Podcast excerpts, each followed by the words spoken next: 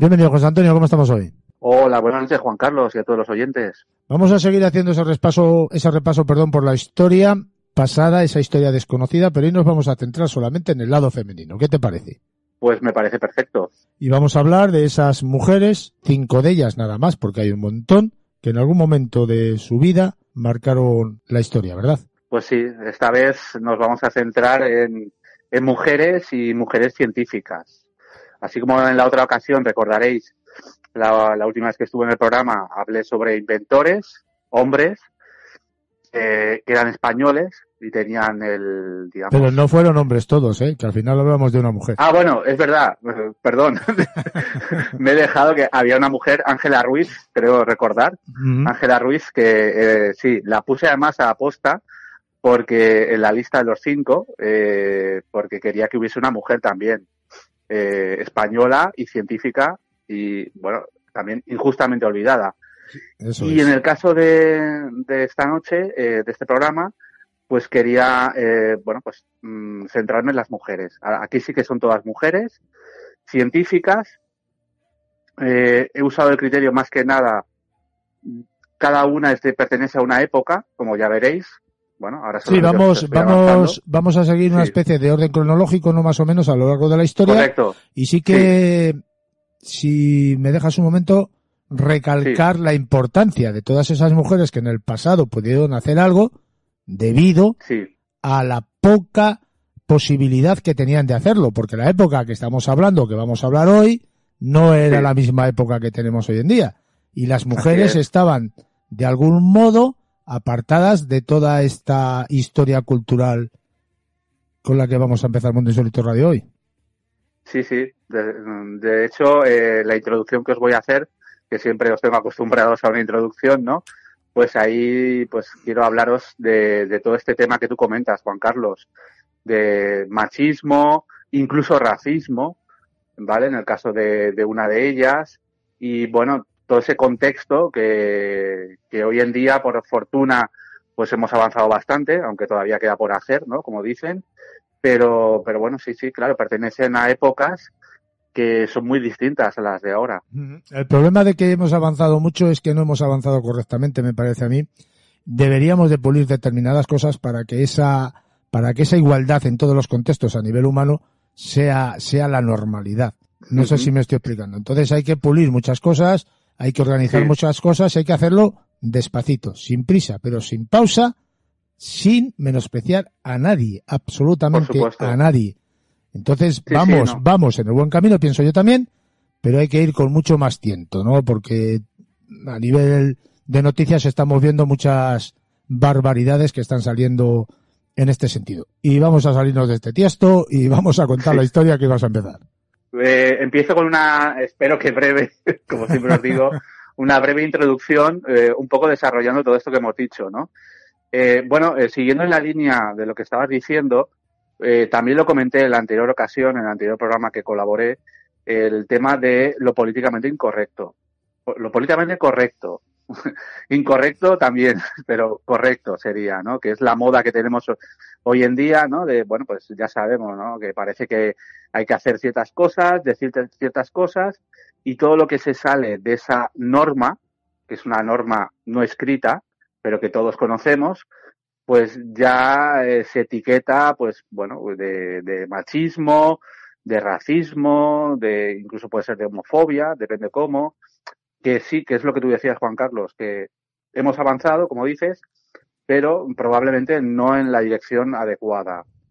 Eh, por esto mismo de lo políticamente correcto, porque está bien que se reconozcan todos estos derechos, como vemos, como veremos con estas mujeres, pero eh, sin pasarse de la raya, como Porque digo. no podemos, no, es que yo pienso que la igualdad está en el mismo centro de donde se puede considerar esa igualdad.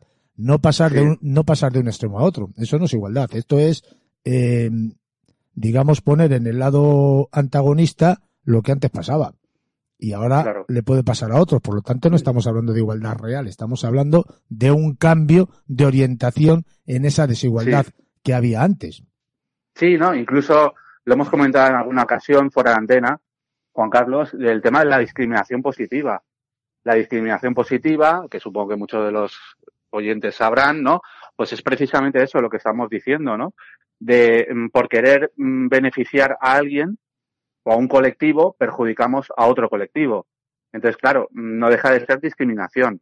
De positivo, ponen la etiqueta positiva, pero no tiene nada, ¿no? es discriminación. Si es positiva o negativa, es, discriminación igual. Sí, la discriminación eh, por, por, naturaleza es negativa.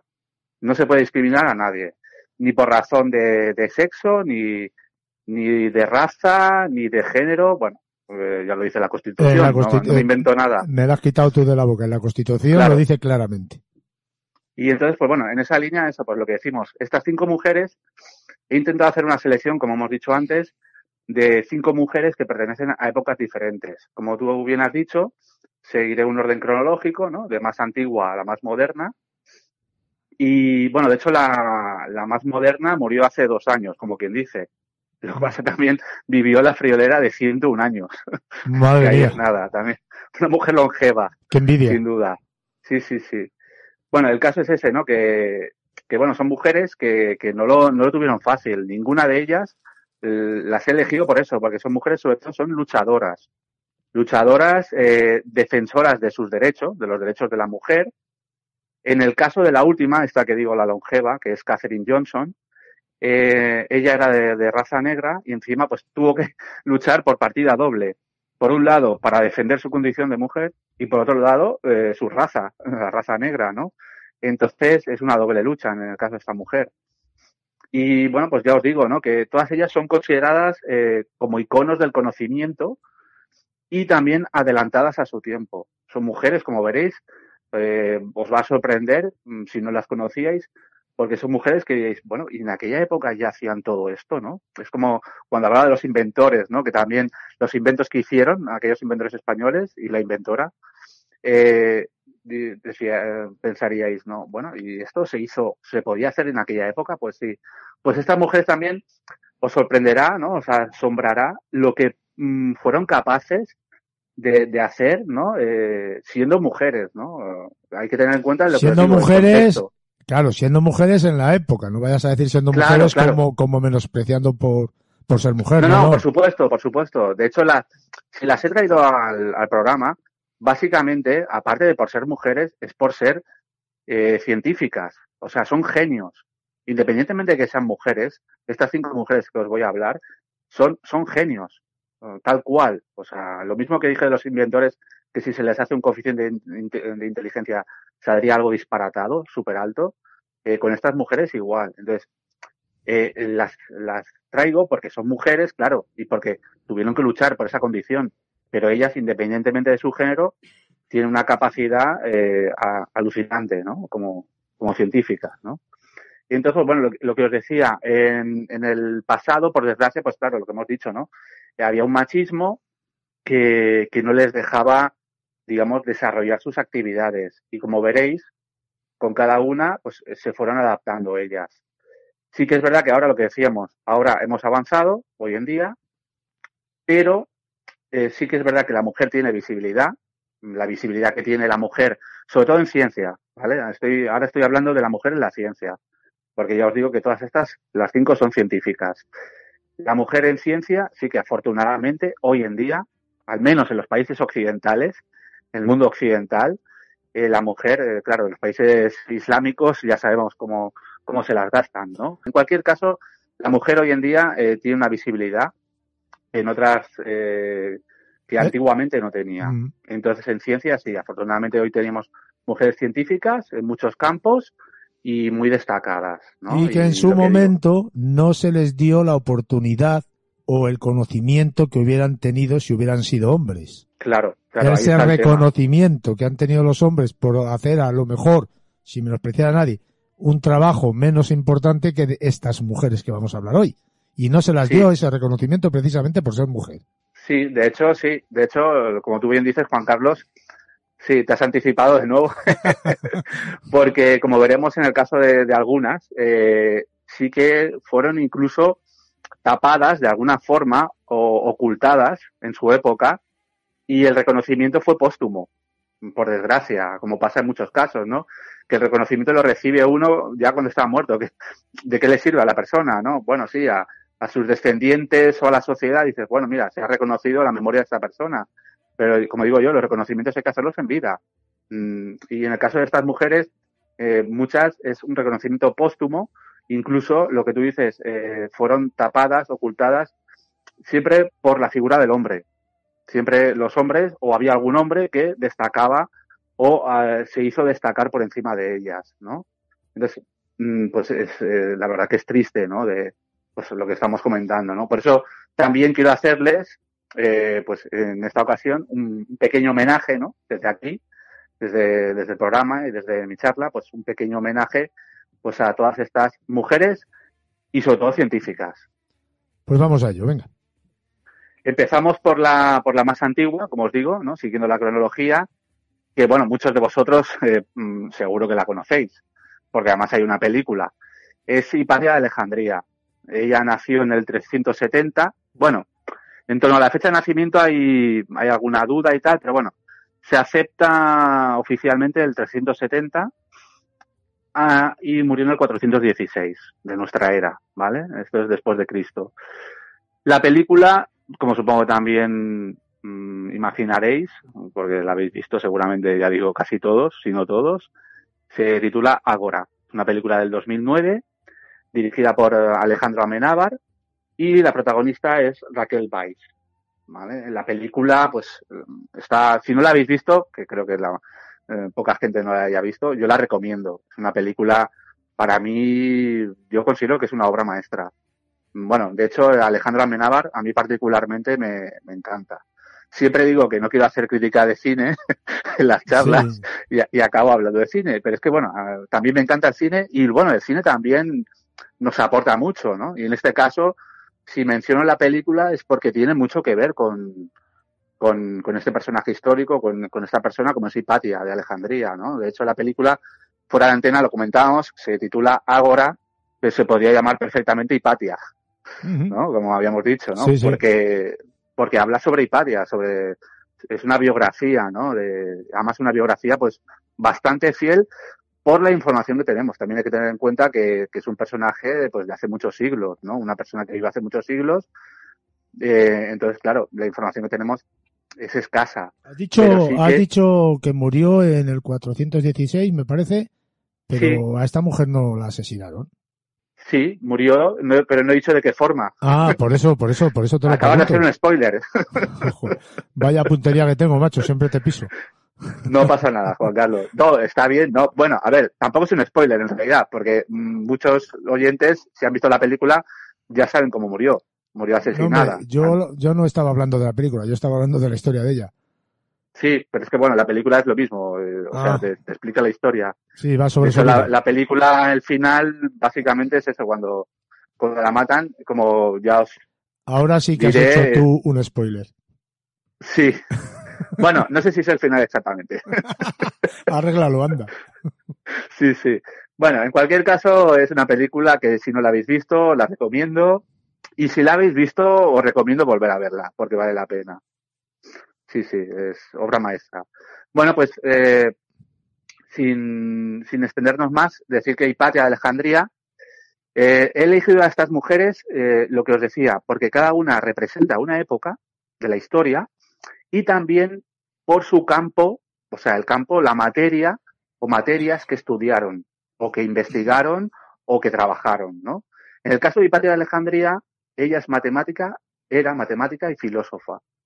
Y bueno, hay que decir que ella marcó un punto de inflexión entre la cultura clásica griega, ella recordemos, por los años que os he dicho, ella nace en la, eh, en la Grecia clásica, entonces ella marca un cambio entre la cultura clásica griega y la Edad Media, ¿vale? Recordemos que la Edad Media comienza poco después, ¿no? Eh, bueno, pues eh, hay que decir que ella era, mm, es curioso porque tiene una mezcla, una mezcla curiosa esta mujer, es, por un lado, es griega, griega por su educación y cultura.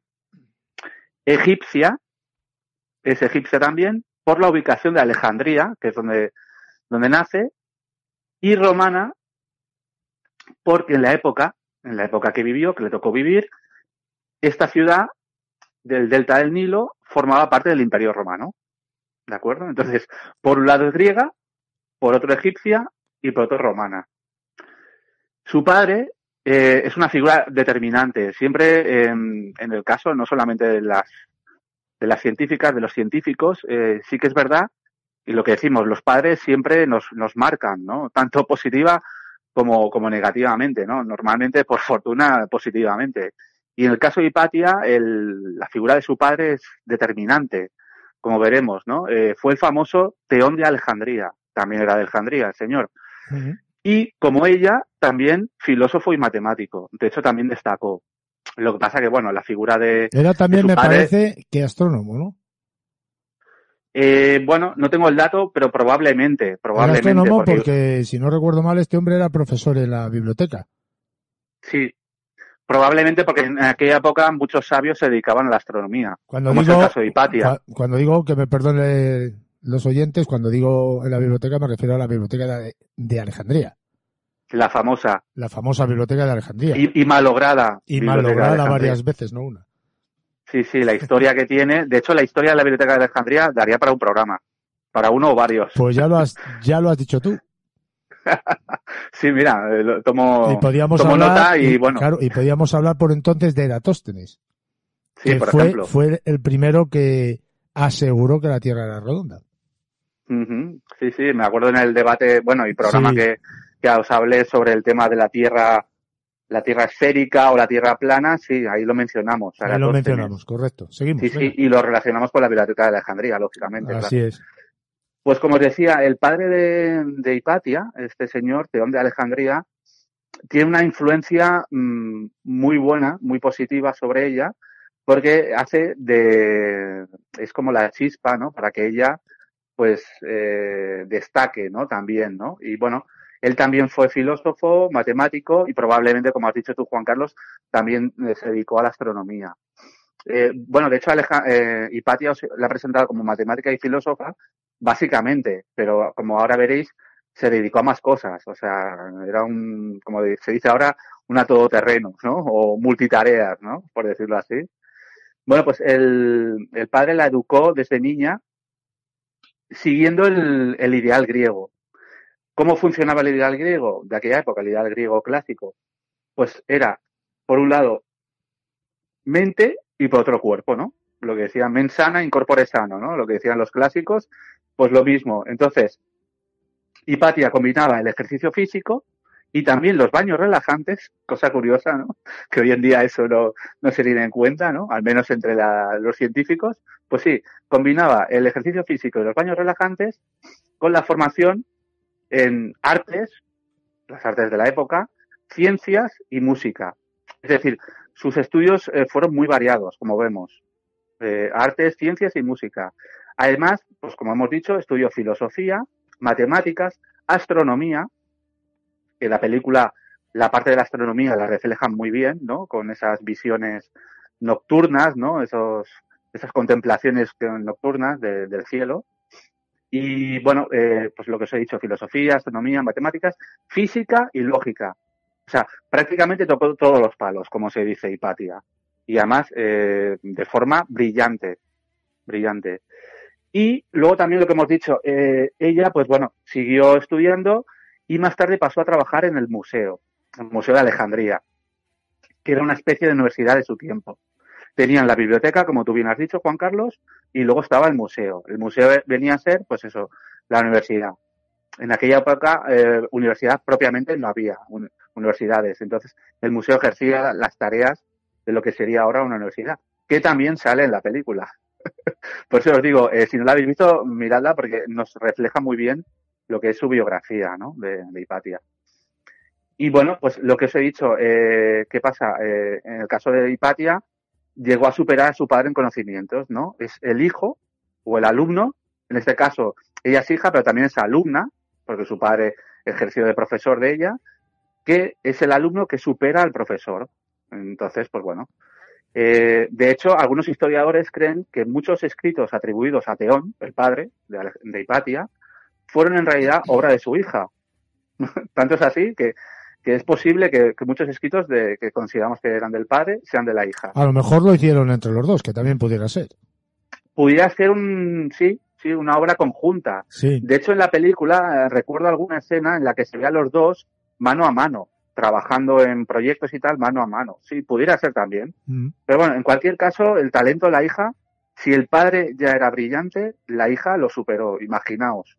Estamos hablando de alguien, mm, un genio, como os digo, un genio, un genio de la ciencia, que además se atrevió, como habéis visto, con todos los campos.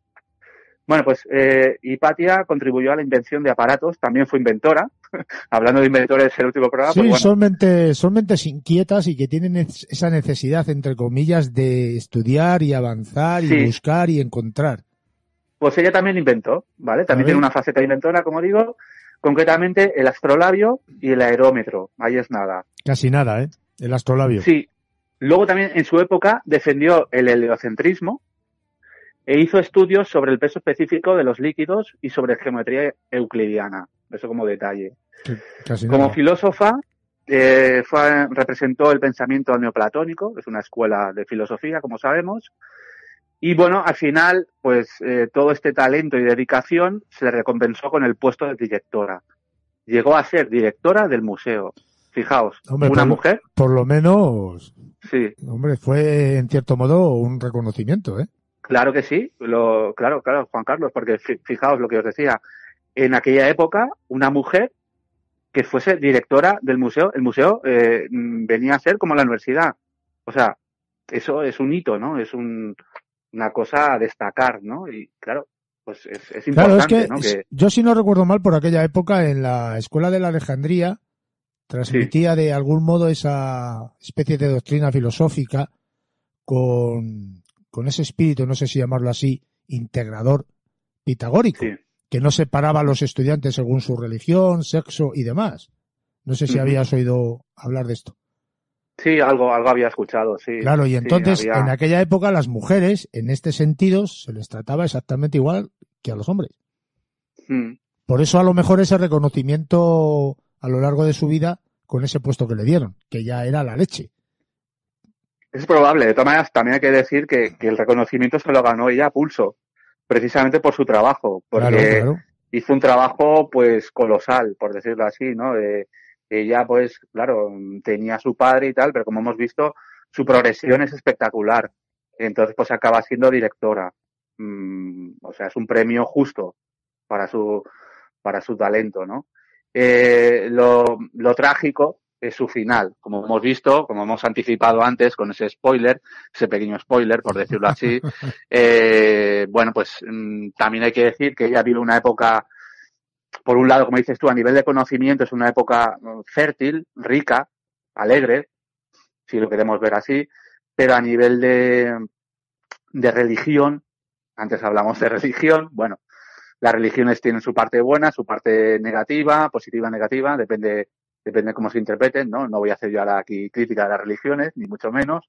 Pero bueno, en aquella época, eh, eso se ve también en la película, eh, bueno, pues mm, acaba de, de surgir el cristianismo, hacía, no hacía mucho, y bueno, pues había radicales, como en todas las religiones. Entonces, los radicales cristianos no entendieron, perseguían, digamos, a todo aquel que fuese pagano y sobre todo científico.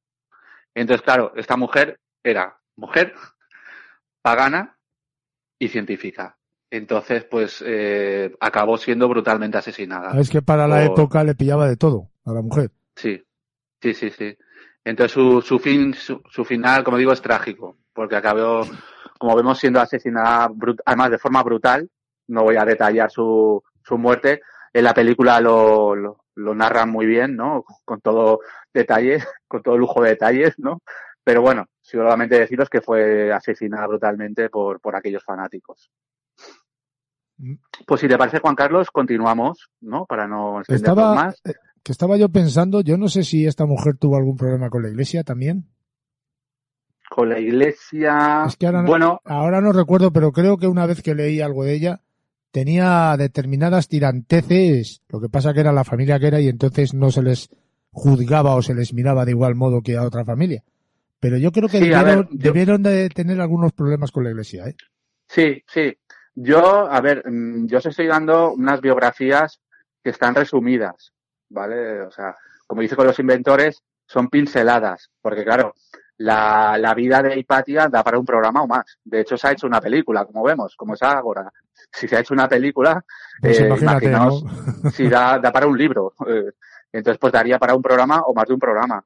Entonces, claro, simplemente, mm, como hago una selección de cinco, claro, mm, quiero ser breve y aún así ya nos extendemos muchas veces. Pues llevamos, Pero sí que es verdad lo que tú comentas, Juan Carlos, sí, que, que sí que tuvo problemas preparando la biografía de, de Hipatia, sí que he omitido partes, pero sí que es verdad que tuvo problemas con la iglesia. No sé exactamente ahora, no os puedo decir, pero sí que todo esto viene de una confrontación por sus ideas, eh, ideas científicas. Porque lo que os digo, eh, se perseguía por un lado por el tema de ser pagano, pero también por, por científico, porque la ciencia de aquella época representaba una amenaza, o así lo entendían los cristianos estos, al menos los radicales, para la religión cristiana. Y tú fíjate que en aquel momento la iglesia tenía un enorme, hoy en día también lo tiene, pero en aquel entonces también. Te iba a decir, estamos con la primera Sí. y llevamos 26 minutos. Sí, ahí es nada. Así que vamos ya, Intentaremos resumir con las otras. vamos ya a por la segunda. Sí, por eso digo que el que Hipatia da para mucho, daría para un Sí, programa sí, entero. De hecho, es muy. Sí, eh, solamente un apunte, ahora que has dicho esto, y ya acabamos con Hipatia, de Alejandría. Eh, el cristianismo, eh, fíjate si era importante que en la época de Hipatia eh, había surgido hacía poco y también se había convertido en la religión oficial, que eso no lo he comentado, pero bueno, es uno de esos detalles que ya os digo. eh, para ver el contexto ¿no? de la época, se había convertido ya en la religión oficial del Imperio Romano. Ujú. Recordad que a final del Imperio Romano, en los últimos siglos, eh, se convierte el emperador, uno de los emperadores, y pasa a ser religión oficial. Pues en la época que vive Hipatia es religión oficial y claro, por eso tiene tanto auge, claro, lógicamente, Y es cuando tiene tanto poder. claro. Continuamos entonces con eh, Hildegarda. Bueno, yo la pronuncio Hildegarda. mm, Pronunciado en castellano pues, podría ser Hildegarda, ¿no? ¿eh? Hildegarda Porque, de porque lleva H al principio. Sí, y la pronuncio con, como si fuese una J porque es alemana. Bueno, era alemana, mejor dicho. Sí. Esta mujer nació en el 1098 y murió en 1179. O sea, está enclavada propiamente en la Edad Media. Como os he dicho, Hildegarda de Bingen, o von Bingen, pronunciado en alemán, eh, sería, eh, era natural de Alemania. Y esta, ta- mujer, esta mujer también era una todoterreno, igual que Hipatia, ¿no? O sea, no, no, no se dedicaban solamente a una cosa, ¿no? Le- eran mentes eh, inquietas, multidisciplinares, ¿no? Como se dice. Y bueno, tanto es así que fue lingüista, abadesa, bióloga, naturista y música. Destacó también, sobre todo, también en la música. Un- una materia mm, que, bueno, que, la Edad Media pues también tuvo su, su importancia. De hecho, es donde eh, la Edad Media la música empezó a desarrollarse como tal. Eh, bueno, pues eh, también es una de las primeras, voy a dar un dato curioso, eh, os he dicho que fue abadesa, es, una mujer que, es, que fue religiosa. Y eso por un lado. Y por otro lado, es una de las primeras mujeres en hablar abiertamente de sexo. De hecho, eh, su descripción del orgasmo, del orgasmo femenino, fue una de las primeras de la historia. Eso como, como dato curioso, ¿no? Y bueno, pues decir eso, que hablaba de sexo sin ningún tapujo, o sea, ya os digo, abiertamente. Y eso a pesar de su condición religiosa. O sea, ya vemos que fue una mujer eh, rupturista, ¿no? en, muchos sentidos, ¿no? Eh, Entonces, pues bueno, eh, recordad que es de la Edad Media, ¿eh? que ahí el tema del sexo y, la religión no, no casaba mucho. Bueno, pues esta mujer avanzó rápidamente en las filas de la iglesia, fue llegada, eh, o sea, fue elegida magistra, o sea, maestra, por unanimidad entre sus compañeras, y también, eh, bueno, eh, consiguió algo que para la mujer, y como os digo, la mujer en aquella época era una cosa insólita, como era fundar un par de monasterios. ¿Vale? Normalmente las mujeres no, no fundaban monasterios. Bueno, pues esta mujer no fundó uno, sino que fundó dos, para más éxito, ¿no? Incluso el propio Papa de la época le permitió escribir sobre sus experiencias místicas eh, en la infancia. Y bueno, también, eh, como tenía ese genio, ese talante, ese carisma, ¿no? De, de la gente intelectual, de los, de los genios, pues tuvo seguidores de toda clase, ¿no? Desde la gente, digamos, de pueblo hasta emperadores como el emperador Federico I, conocido por Barbarroja, ¿no? Seguramente muchos oyentes lo conocerán por su sobrenombre, ¿no? De Barbarroja, que, bueno, pues mantenía incluso una relación epistolar con ella, ¿no? Se carteaba, ¿no? Entonces, pues bueno, mm, es una persona que, como veis, a pesar de ser mujer y, religiosa, pues no tenía contacto, pues, eh, a todos los niveles. En cuanto a la música, os he dicho que ella pues también destacó en la música, bueno, destacó en todas las facetas, ¿no? Porque claro, si, si os adentráis en su vida, que también lo recomiendo, eh, pues bueno, eh, hizo, se dedicó a lengua, eh, biología, eh, todo esto. Incluso hay, había una teoría, creo recordar, eh, me parece, del famoso manuscrito von Voynich, manuscrito Voynich, que atribuía su autoría a Hildegarda. Bueno, había quien decía que si ella había, o había tenido relación con el manuscrito de este Voynich. Bueno, eso no está comprobado, ni mucho menos. Simplemente es una teoría. Bueno, de hecho se le atribuye muchas teorías a este manuscrito. Supongo que también la mayoría conocéis, habéis oído hablar del manuscrito. Es, es una obra pues que forma parte del misterio. De hecho, para los que somos filólogos, es, es el mayor misterio, o si no uno de los mayores, ¿no? Una obra que está escrita en una lengua que se desconoce no se sabe hasta el día de hoy. Se está investigando, últimamente se han llegado a ciertos descubrimientos y hallazgos, pero exactamente no sabemos eh, quién lo escribió ni con qué fin. Y tampoco se conoce exactamente la lengua en que fue escrito, ¿no? Es, es un lenguaje bastante extraño, ¿no? Muy bueno, enigmático, no me- ¿verdad? enigmático. Simplemente lo, lo comentaba como curiosidad. Mm. No. También el manuscrito de Voynich daría para otro programa. De hecho, eh, supongo que en algún programa incluso se pueda de, de este programa eh, en alguna ocasión igual habéis hablado sobre él, no lo sé, pero sí, sí, ya hemos sí hablado, un tema- pero, pero un poquitín someramente, ¿eh? claro, es, es un, un tema fascinante.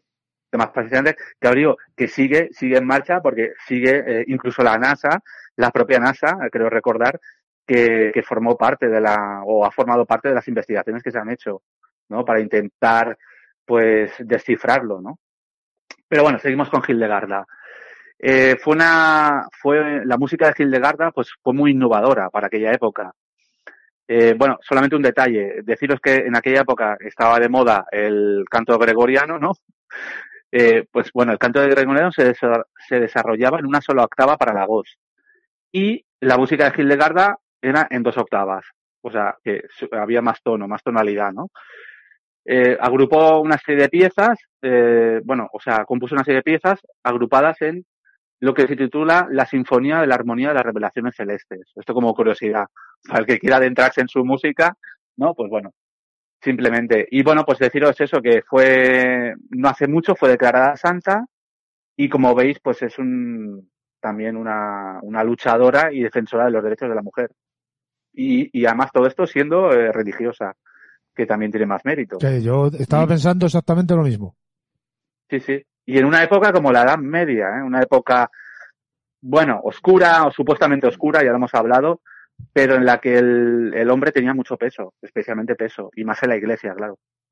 Sí, sí. Pues una vida Bueno. muy interesante. No había leído absolutamente nada de esta mujer, ya te lo he dicho antes de empezar tu participación. Así que yo voy a buscar y voy a investigar y voy a leer. Pues me alegro de haber desatado la curiosidad, tu curiosidad sobre esta mujer. Y también espero que, que la de los oyentes, ¿no? Ya os digo, os- igual que os recomendaba leer sobre Hipatia y volver a ver la película o verla de nuevo si no la habéis visto, la de Ágora, también sobre Hildegarda os, os recomiendo y para que os adentréis y profundicéis en su vida, que ya habéis visto, os he dado dos pinceladas y habéis visto que era una mujer muy curiosa. Y con el tema del sexo también, ¿no? Es, es curioso, ¿no? Sí, sí, sí, es una cosa muy curiosa. Mm, Bueno, continuamos, avanzamos en el tiempo, nos vamos ahora al siglo, bueno, entre el siglo XVIII y siglo XIX, con Sophie Germain. Sophie Germain nació en 1776 y murió en 1831. Es probablemente la intelectual femenina más importante en la historia de Francia. O sea, ya veis la carta de presentación. O sea, Es no bestial, solamente ¿eh? científica, sino intelectual. Es en toda la ¿eh? historia de Francia. Es Sophie bestial. Germain. Mm, Es bestial esa carta de presentación, ¿eh? Sí, sí, sí. Y mm, te puedo decir que yo hasta eh, que no me puse a investigar y a hacer la selección de estas mujeres, como me pasó también un poco con los inventores españoles, eh, no la conocía, no había oído hablar de ella, de Sophie Germain. Yo sí. Y, y ya os digo, es, está considerada en Francia, es un referente. Está considerada también como un genio de las matemáticas, por eso la he traído al programa. Ya os he dicho, cada una la traigo por un campo, en este caso Sophie Germain se centró en las matemáticas. Eh, también tened en cuenta, en la antigüedad, en la época griega con Hipatia y la Edad Media con Hildegarda, el conocimiento era multidisciplinar. Es decir, normalmente los científicos se dedicaban a muchos campos. Ya a partir de, estos siglos que estamos hablando, en este caso siglo XVIII, siglo XIX, ya los científicos se centran en, campos o materias, como es el caso de Sophie Germain, que como os digo, eh, su campo pues fue las matemáticas. Autodidacta, ¿no? Me parece. Eh, bueno, sí, ahora lo, lo comento, sí. no nos anticipemos, vamos por partes. sí, eh, bueno, eh, como os digo, se le considera un genio de las matemáticas, aunque, lo que decíamos, en su tiempo jamás se le concedió esa categoría. Lo que creo que lo comentaba en la introducción, o no sé si era fuera de antena, que el reconocimiento se hace, por desgracia, póstumo. En el caso de, los, de las científicas estas, muchas veces tiene un reconocimiento que es después de su muerte, es póstumo. Entonces, claro, como digo yo, lo interesante es reconocerle a alguien su valor mm, en vida. Claro, una vez muerto, mm, ya de, de qué le sirve a esa persona, ¿no? En, todo caso. Bueno, y mm, bueno, eh, decir eso, que lo más interesante no solamente es su inteligencia superior, o sea, era un, un genio, como os digo, sino principalmente la fortaleza de su carácter. Y igual que otras mujeres que os estoy eh, explicando, las que continúan también, se enfrentó contra todos los convencionalismos de su época y usó todas las herramientas a su alcance para hacer lo que más amaba, que era la investigación, investigación en su campo, recordemos, las matemáticas. Pero no solamente hizo aportes a las matemáticas, también a la física. sus principales contribuciones eh, tienen que ver con la teoría de los números, así como la resolución de la ecuación de Fermat, que es uno de los grandes, los que usan las matemáticas, el enigma o la ecuación de Fermat, ¿no? Es uno de los grandes clásicos, ¿no? De los enigmas de las matemáticas. Pues bueno, ella contribuyó a la resolución y también eh, trató la teoría de la elasticidad. Sophie Germain, como tú antes has anticipado, otro spoiler, vamos de spoiler en spoiler, Juan Carlos, aquí, pues Sophie Germain fue una autodidacta brillante, sí, ciertamente, claro, sí, sí, sí. Eh, eh, parece que no todas, pero sí que es como una especie de sello de identidad, ¿no? De los genios, el ser autodidacta, ¿no? Es, gente que tiene tanto talento, tanto potencial, que parece que no tiene necesidad, ¿no? En el caso de Hipatia sí que le, recordemos, tuvo a su padre, que le hizo el profesor, pero ella ya de por sí ya destacaba. Pues Sofía Germain ni profesor ni nada, o sea, fue autodidacta. Se hizo un camino por sí sola, como quien dice, ¿no? Bueno, eh, sí que recibió cierto reconocimiento. Hemos dicho que, bueno, mm, no se le reconoció su, su faceta de genio, pero sí que tuvo parte de reconocimiento porque ganó el concurso de la Academia Francesa de las Ciencias, lo cual también la convirtió en la primera mujer que formaba parte de esa institución. Recordemos, Hipatia fue directora del Museo de Alejandría, pues esta mujer fue la primera, Sophie Germain, que formaba parte de la Academia Francesa de las Ciencias. O sea, también es un hito, ¿no? Un, hecho a destacar. Y otra cosa. sí, dime, dime, dime, dime, No. Y también comenzó, eh, bueno, pues eso, destacó por su faceta de matemática y tiempo después se le reconoció su trabajo, como digo yo. Mm, simplemente se le reconoció por el tema este de la academia. Hoy en día, como curiosidad, como decir que hay una calle en Francia con su nombre y un premio también lleva su nombre, un premio anual en ciencias. Claro, yo te iba, yo te iba a decir, lo que pasa que no te quería hacer spoiler, porque llevo una noche que vaya tela, que efectivamente, no me acuerdo el año, había recibido un premio extraordinario de las ciencias matemáticas que esa academia que tú has mencionado, de Ciencias de París, otorgaba. Correcto. Al mejor estudio que explicaba mediante una teoría matemática el comportamiento de las superficies elásticas que seguramente que a todos nosotros nos suena chino. Sí. sobre todo, por lo menos a los que somos de letras. sobre todo a los que sois de letras, ¿no? sí, sí. Bueno, a mí me gustan las ciencias, como siempre digo. De hecho, si os fijáis, en la mayoría de programas eh, trato, eh, hago divulgación científica, pero claro, mm, yo no soy científico, como, también siempre digo. ¿no? Esta pues, mujer llegó, llegó también a publicar sobre esto que te acabo de mencionar, no sé si tres o cuatro o cinco libros sobre ello, ¿eh? Sí, sí, sí. Sí, sí, no, lo hemos comentado antes, lo de la teoría de la elasticidad. Sí, sí, sí, sí eh, eh, realmente también, si queréis adentraros, profundizar sobre, sobre su vida, también es muy interesante. Bueno, como la de cualquiera de estas científicas que os traigo. Es la capacidad intelectual que tienen estas mujeres de la época aquella, ojo, sí. que no estaban ni por encima ni por debajo de ningún científico del momento, pero claro, Sí. eran, eran mujeres y entonces tienen Mm. mayor para mí importancia el hecho de haber alcanzado lo que llegaron a hacer.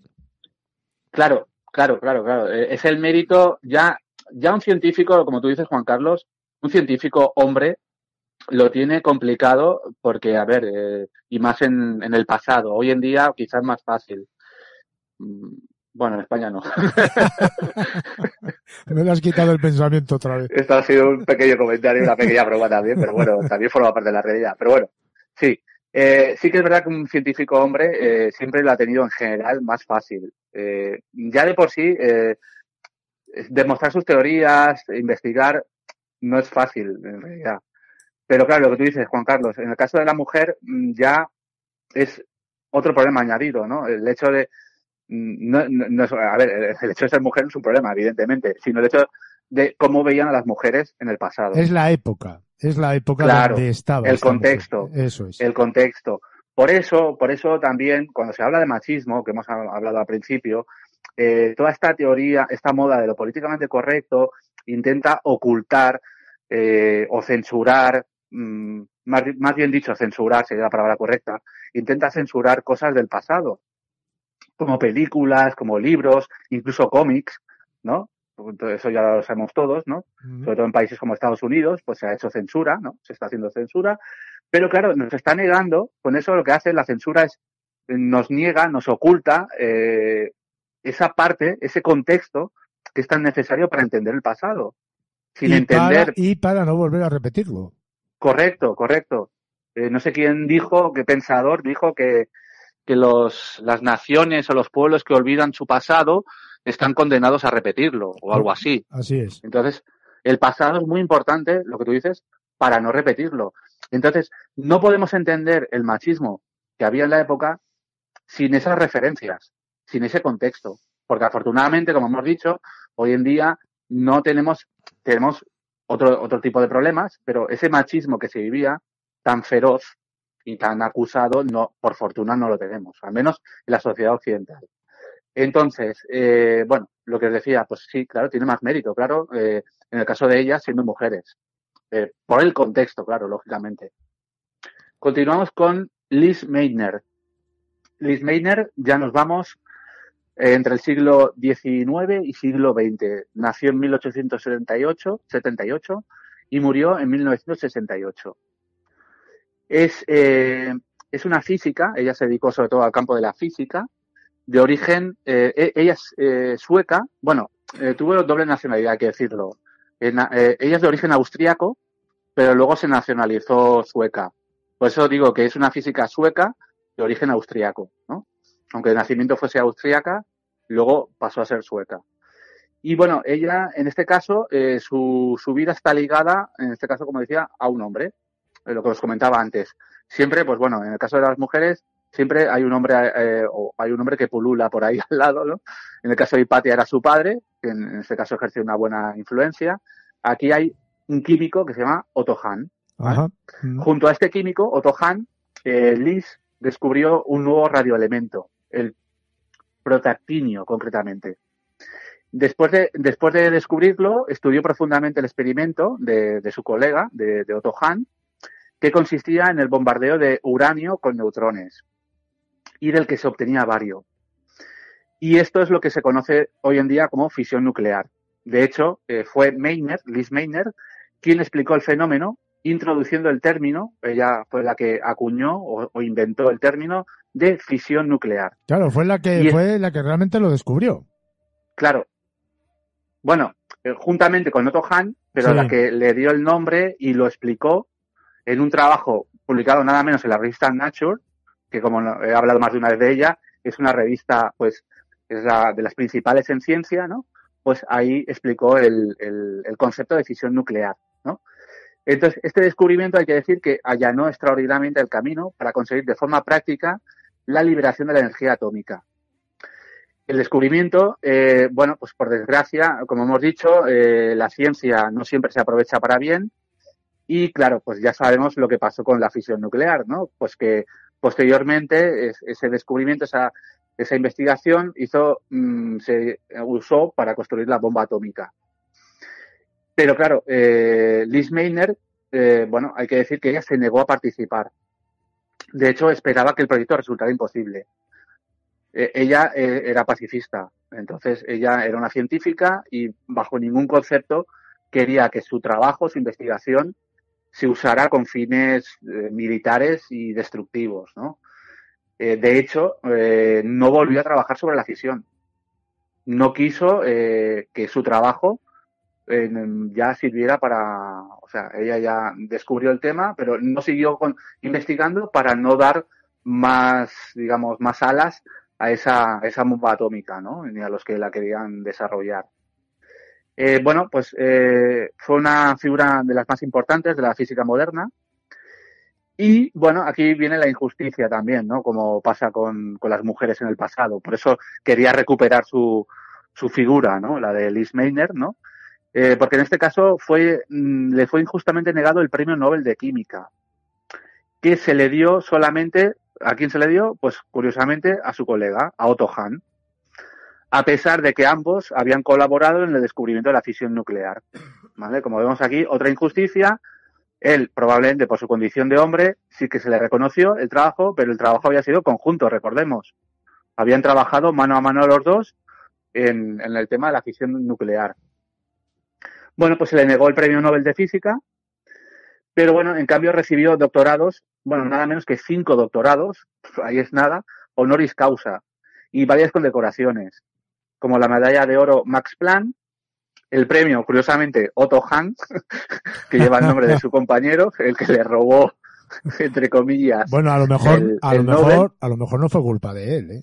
Bueno, sí, claro, también hay que decir que, que, el hecho, a ver, él no se atribuyó el premio, se le dio la academia, claro, la academia sueca, ¿no? La academia Nobel. Entonces, pues bueno, él simplemente se benefició pero también podía haberlo compartido con ella o haberlo rechazado. Sí, lo, ¿no? no, también lo hubiera reconocido él, ¿no? Una vez que le han dado el premio, haberle mencionado a ella. Sí, no lo sabemos. compartido, decir, bueno, no lo sabemos si lo hizo, ¿no? ¿eh? No lo sabemos si lo hizo tampoco. Bueno, eh, que yo sepa, aquí no se, se nos dice que no. No, no se, no, no se menciona que la, Mm. ni que lo compartiera ni que reconociera su tarea, ¿vale? Estabas diciendo Tú que esta solamente- mujer. ah, sí, dime, perdona. Sí, solamente eso, que en contraprestación sí que recibió cinco doctorados, Eso que bueno, es. mm, recibir cinco doctorados honoris causa yo creo que no lo recibe casi nadie. O sea, estamos hablando también de otra genio. Esta mujer, eh, o sea, habías dicho la de. Nos habíamos quedado en la de. En la de Otto, ¿no? sí. Eh, el premio Otto Hahn Sí. de Física y Química y el premio Enrico Fermi mm, de, eh, también. Y bueno, eh, como os decía, ella fue pacifista y luchó toda su vida por el uso pacífico de la energía nuclear. ¿Vale? Eh, eso, pues bueno, también es importante. Lo que os decía también, recordad cuando hablamos de los inventores, toda esta gente, aparte de hacer ciencia, eh, antes que científicos y que mujeres, son personas, son seres humanos. Y entonces ellos tienen, también hay un componente ético en todas estas personas, ¿no? Eh, y bueno, en el caso de Liz Meitner se ve claramente, ¿no? El- el- la ética que tiene, ¿no? De decir, no, no, yo, mi trabajo mi, va encaminado hacia el beneficio de la humanidad y para nada quería eh, el uso militar ni destructivo, ¿no? Ella siempre apostó por la paz, ¿no? Y eso también hay que dejarlo bien claro, bien claro, ¿no? Por un lado, yo me parece muy importante tanto la faceta, digamos, científica, intelectual de, de estas personas, pero también hay que poner en valor mm, su faceta humana, ética, ¿no? Eso es muy importante. Sí, sí. Y has dicho Porque también también. es- es- sí. Sí, es el legado que nos dejan, ¿no? Eh, su herencia. Has dicho también una cosa muy importante que ella no quiso colaborar en ese proyecto Manhattan, que fue donde se No. produjeron las primeras bombas atómicas. No, no. No sé si No, no, sabes, ella- no sé si sabes sí. este dato que te voy a decir. A esta mujer se la conocía de dos formas distintas, como la mujer menuda que consiguió escapar de los nazis Sí, y la madre judía de la bomba atómica. vaya. vaya etiquetas. Sí, bueno, pero en realidad era así. Sí, sí, sí, sí. Sí, sí, no, claro. Eh, claro, en la época en la que vivió, claro, murió en 1968, claro, coincidió con la Segunda Guerra Mundial, con el con el auge del nazismo, sí, claro. Ella era de origen austríaco, bueno, pues ahí, claro, sí. Ella debería, de, debía de tener ascendencia judía, porque para llamarla eh, la madre judía de la bomba atómica. Probablemente, probablemente tendría ascendencia judía, como, como el caso de, de, varios, bueno, de muchos o varios austríacos y, alemanes, ¿no? Mm. Pero sí, sí, ¿no? Es, es curiosa su vida y también os animo si queréis profundizar en ella, porque pues eh, muy pues, interesante, muy interesante. aparte de genio, como vemos, pacifista, que es muy importante. Muy importante y que lo que inventó era para el bien común de los mortales y no para lo que luego se derivó con lo de la bomba atómica. y además que era muy bajita, no sé, ya no recuerdo si lo has dicho tú. No, lo has comentado tú. Ahora era, que muy, era, yo no sé ahora la altura que tenía, pero era muy bajita, muy bajita, muy bajita. Seguimos. Pues ya finalizamos con la, la, quinta mujer y científica, que es Catherine Johnson. Esta mujer ya prácticamente casi es de nuestra época. Bueno, eh, vivió eh, gran parte de su vida en el siglo XX, nació en 1918, creo que lo he comentado el detalle de su longevidad al principio del programa. eh, nació en 1918 y murió en 2020. La anterior murió un año después de que un servidor hubiera nacido, ¿eh? Sí, sí. La otra murió, o sea, murió, quiero decir, vivió casi 90 años, ¿eh? la otra mujer que has dicho. Liz Meiner. Sí. Sí, sí, sí, 1878-1968, 90. Un año después. Pues calcular, eh, Catherine Johnson, 101 años.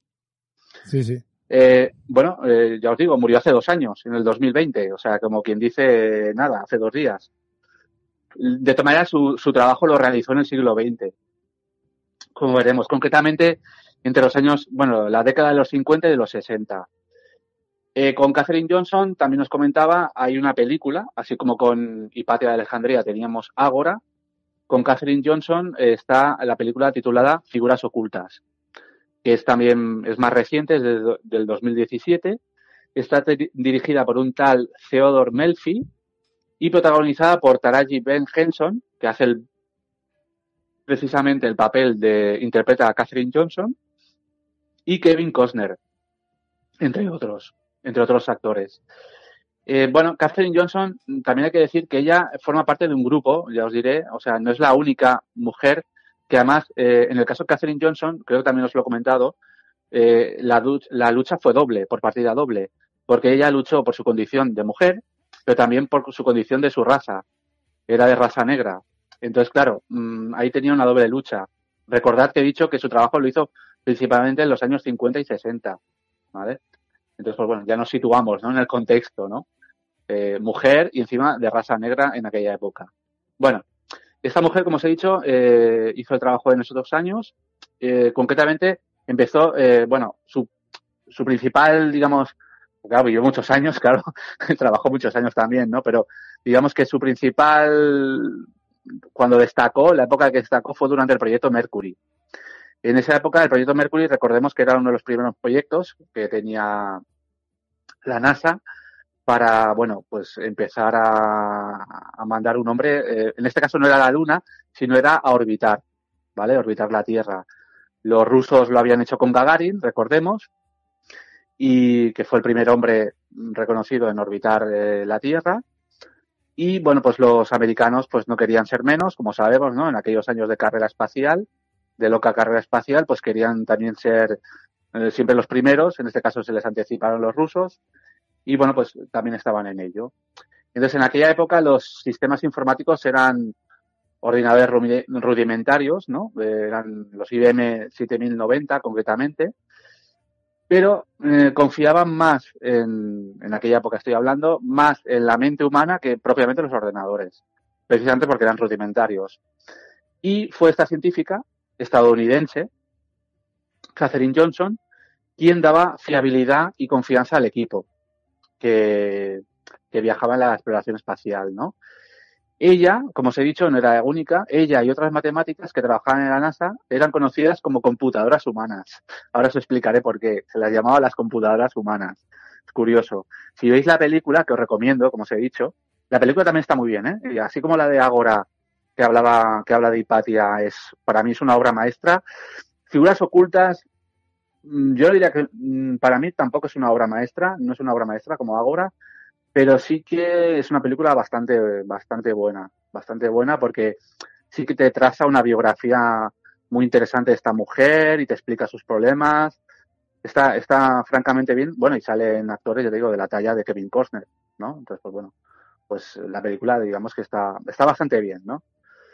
Pero bueno, como digo, no, no quiero hacer crítica de cine, que no es el propósito del programa. Y seguimos, ¿no? Eh, bueno, pues eh, lo que os decía, creció en una época, la, la, importancia del contexto que os comentaba, ¿no? De, no hay que negar, ni ocultar, ni censurar el contexto histórico, ¿no? ¿Por qué? Pues porque esta mujer creció en una época en la cual la segregación racial es una realidad. La segregación racial, eh, no sé si supongo que habéis oído hablar de ella, eh, era bueno, un fenómeno que se daba en aquella época, en los años, estamos hablando en los 50, ¿no? Y también en otros años, en Estados Unidos, donde eh, se separaba a blancos y negros. Eso en la película se ve se ve que tenían servicios diferentes, o sea, lavabos públicos había para blancos y para negros. En, incluso en los transportes públicos se ve, cuando ella viajaba en el autobús, había una zona que era el fondo del autobús reservada para los negros y luego había otra zona para los blancos. O sea, hasta ese punto de, pues se habla de segregación, ¿no? De la segregación racial, ¿no? Y bueno, eh, pues hay que decir que eso, que a pesar de las pocas oportunidades que tenía por, precisamente por eso, por ser mujer y por ser de raza negra, pues a pesar de estos inconvenientes, en aquella época, estamos hablando, se convirtió en una excelente matemática. Su campo fueron las matemáticas. Eh, bueno, eh, ¿por qué se dice antes que era una calculadora humana, una computadora humana? Bueno, pues porque calculó a mano las trayectorias de los cohetes y las órbitas terrestres. Sus herramientas eh, yo os digo, eh, por un lado estaban los ordenadores, pero claro, en ordenadores rudimentarios, de aquellos que ocupaban, eran como armarios y ocupaban una nave entera, una sala entera. Y ella no, ella no usaba ordenadores. Ella lo que hacía era usar reglas de cálculo, calculadoras, calculadoras de aquella época, no, no las científicas que tenemos hoy en día, las, las famosas, no voy a decir la marca por hacer propaganda, pero ya sabemos cuál es, ¿no? La marca famosa de calculadoras científicas que hay hoy en día. Y bueno, pues eso, y papel. O sea, básicamente usaba regla de cálculo, calculadora y papel. Y su mente, que ahí es nada. Y bueno, pues esta señora realizó los cálculos de las trayectorias de los primeros vuelos espaciales de Estados Unidos, así como los que llevarían al ser humano a la Luna. Como experta en matemáticas y geometría, estamos hablando de que trazaba órbitas, pues ahí también la geometría tiene un papel muy importante. Pues eso, su trabajo consistía en realizar todas las operaciones y comprobaciones de cálculo que requerían los ingenieros aeronáuticos. Esto es importante y también se ve en la película. Ella no solamente realizaba operaciones, sino que ella era una, como por decirlo así, una verificadora. Ella comprobaba los cálculos que hacían sus colegas, sus colegas hombres, lo cual, como su, supondréis, no les hacía ninguna gracia a, a sus colegas, a, a, los hombres. ¿Por qué? Pues porque ya lo comprenderéis, ¿no? Pues claro, veían, hombre, es una mujer, es de raza negra, y está revisando nuestro trabajo. ¿Vale? Pero ya os digo, es que era un genio esa mujer. Por eso la traigo también al programa, ¿no? Uh -huh. eh, bueno, pues eh, claro, sí que es verdad que al principio, como se ve en la película, pues claro, mmm, recelaban de ella, no, como que la marginaban, ¿no? Pero bueno, con el tiempo fue destacando no solamente por sus conocimientos, sino también por su capacidad de liderazgo. Era una persona que tenía, pues lo que se llama eso, capacidad de dotes de mando, ¿no? Como se dice, ¿no? Y bueno, pues eso, decir que a pesar de las barreras que tuvo al principio de su carrera, pues por eso, por su doble vertiente de mujer y ser de raza negra, pues poco a poco se fue ganando el reconocimiento de sus compañeros. Mm, también se lo ganó a pulso. Un poco lo que comentaba al principio con Hipatia, que se ganó eh, por sus méritos propios ser directora del Museo de Alejandría, pues con el caso de Catherine Johnson, tres cuartos de lo mismo, ¿no? De, pues decir eso, ¿no? De, bueno, a, con su trabajo, su liderazgo, su talento sobre todo, y también su lucha, ¿no? Por superar todas esas barreras, al final fue reconocida por sus compañeros. Y bueno, es una persona de gran importancia en la NASA. En la NASA es un referente esta mujer.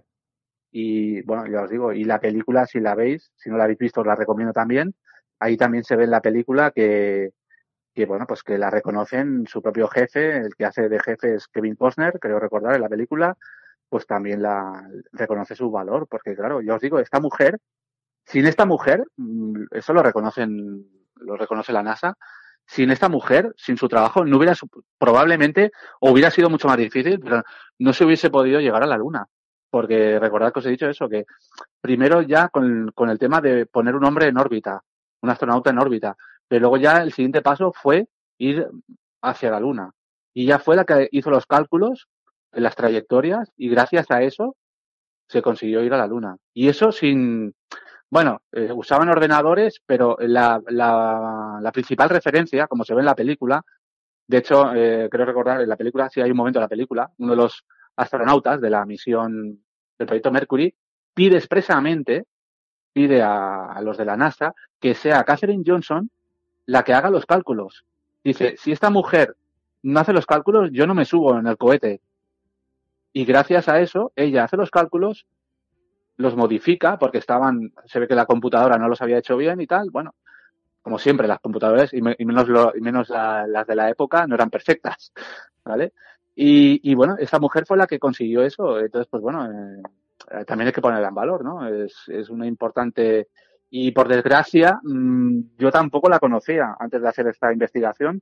No la conocía y, bueno, como que se. Mm, en Estados Unidos, no sé, supongo, ya os digo, en la NASA, pues está reconocida ampliamente, ¿no? Pero en el resto del mundo, por lo menos aquí en España, no, no es conocida. Cuando te hablan de la NASA, igual que cuando habla de los inventores, aquel que inventó la escafandra y tal, y el traje de astronauta y toda la historia, no se le conocía.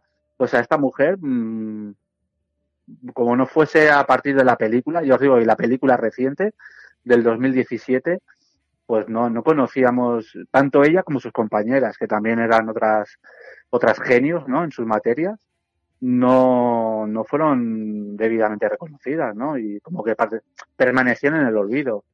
Y entonces, pues bueno, simplemente, pues ya os digo, que con esta mujer, Juan Carlos, pues ya acabo la, la, selección y la charla. y bueno, es, es simplemente eso, el, como os decía, hacer un pequeño homenaje pues a, estas mujeres que sobre todo son, fueron científicas y genios. Pues y aparte, como hemos visto, también fueron grandes personas. Grandes personas porque defendieron los derechos de, de su género, en este caso, también los derechos de raza, eh, de la raza negra, como, como en el caso de Catherine Johnson, y bueno, también como en el caso de Liz Meitner, el tema del pacifismo. Entonces, pues yo creo que, realmente han dejado un legado muy importante, muy importante para la Sí. No solamente para la ciencia y la historia, sino para la humanidad en general. Y de las cuales yo creo que tenemos mucho que aprender todos. Pues finalizamos hoy con la calculadora humana, que era esta buena mujer. Y muchísimas gracias por este rato que hemos pasado descubriendo a estas mujeres que han marcado la historia en algún momento de su vida. No nos vamos a despedir antes de mencionar ese blog donde tú escribes, donde tú tienes a bien expresar determinadas inquietudes a nivel intelectual. Sí, eh, bueno, es Teatro de los Sueños, eh, está hecho en WordPress.